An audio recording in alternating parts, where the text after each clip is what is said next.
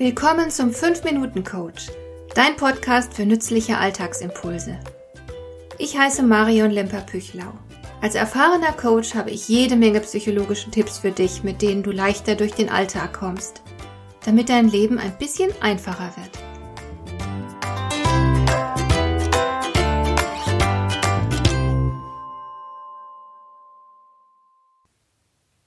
Der Beste muss mitunter lügen, zuweilen tut es mit Vergnügen, dichtete einst Wilhelm Busch. Es wird viel gelogen, da sind sich die Forscher einig. Wir korrigieren die Wahrheit ganz gern, manchmal bewusst, manchmal unbewusst. Unehrlichkeit ist aus unserem Alltag keinesfalls wegzudenken. Sie ist sogar von essentieller Bedeutung für das Funktionieren unserer Gesellschaft. Zu lügen, das ist nicht per se schon verwerflich. Man könnte sogar so weit gehen zu sagen, dass geschicktes Lügen eine recht wertvolle soziale Fertigkeit darstellt. So hat Täuschung beispielsweise sehr oft etwas mit Taktgefühl zu tun. Darum geht es für die Forscher nicht um die Frage, ob wir lügen, sondern wie oft und warum. Und da gibt es in der Tat viele Gründe.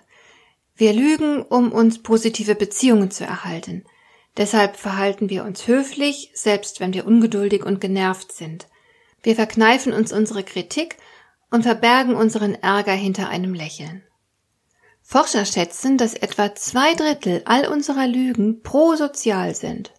Denn die Wahrheit kann mitunter zerstörerisch sein und genau das wollen wir häufig vermeiden. Wir sagen aber zuweilen auch die Unwahrheit, um jemanden zu schützen, dem gegenüber wir Loyalität empfinden. Oder wir behalten unsere aggressiven, egoistischen und unsozialen Gedanken für uns, weil wir Konflikte und Streit vermeiden wollen.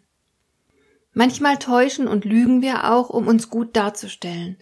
Das ist auch der Grund, warum sich das Geschäft mit gefälschten Markenprodukten so sehr lohnt. Wir lügen darüber hinaus, um uns zu schützen. Wir wollen vielleicht endlich unsere Ruhe haben und wimmeln unser Gegenüber mit einer Lüge ab. Oder wir wollen uns um die unangenehmen Folgen unseres Verhaltens drücken. Dann sagt man vielleicht, ich war das nicht, obwohl man verantwortlich ist. Ich wette, das hast du auch irgendwann schon mal gemacht. Und natürlich wird auch häufig aus reiner Profitgier gelogen. Oder man mogelt beim Sport, weil man unbedingt ein Gewinner sein will. Und natürlich die Medien lügen, um ihre Auflagen zu steigern oder die Menschen zu manipulieren. Und nicht zu vergessen, mit Statistik wird häufig gelogen, weil man die eigene Sichtweise und die eigenen Behauptungen untermauern will. Und so weiter und so fort. Man kann das Lügen zwar verteufeln, aber es ist den Menschen nicht abzugewöhnen. Sogar in der Natur wird getäuscht. Löwen schleichen sich an, oder das Chamäleon wechselt seine Farbe, die Venusfliegenfalle lockt mit imitierten Paarungsdüften und so weiter.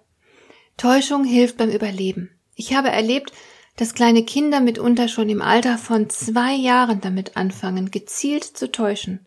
Man kann sogar so weit gehen zu behaupten, dass die Fähigkeit zur Lüge in der menschlichen Entwicklung einen ziemlich wichtigen mentalen Entwicklungsfortschritt markiert. Gute Lügner können besser Freundschaften knüpfen, sie sind einfühlsamer und verfügen einfach über eine höhere soziale Kompetenz.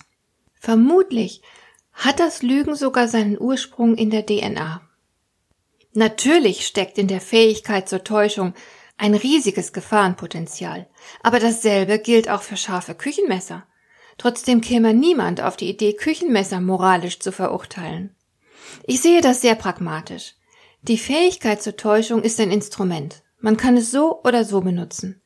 Man kann damit einen Riesenskandal verursachen, wie bei der Abgasaffäre zum Beispiel, die rundum verwerflich ist, oder man macht damit das gemeinsame Leben ein klein wenig angenehmer. Lügen sind nützlich und oder gefährlich. Und schließlich ist eine Sache immer durch ihr Gegenteil definiert. Wir könnten die Wahrheit nicht hochhalten, wenn wir nicht auch Bekanntschaft mit der Unwahrheit gemacht hätten. Tugend ist nur wertvoll, wenn man auch das Gegenteil erfahren hat. Wir neigen alle dazu, ein wenig hier und ein wenig dort zu täuschen und zu betrügen. Meistens passiert es sogar in guter Absicht. Und der Journalist Thomas Müller meint dazu, ein gewisses Maß an Täuschung und Selbsttäuschung ist für die gesellschaftliche Stabilität und die geistige Gesundheit des Einzelnen zwingend erforderlich. Wie viel Lüge jeweils vertretbar ist, das muss wohl jeder für sich selbst entscheiden. Hat dir der heutige Impuls gefallen? Dann kannst du jetzt zwei Dinge tun. Du kannst mir eine Nachricht schicken mit einer Frage, zu der du gerne hier im Podcast eine Antwort hättest. Du erreichst mich unter info at lemper-püchlau.de. Und du kannst eine Bewertung bei iTunes abgeben, damit diese Sendung für andere Interessierte sichtbarer wird. Schön, dass du mir zugehört hast. Bis zum nächsten Mal eine gute Zeit für dich.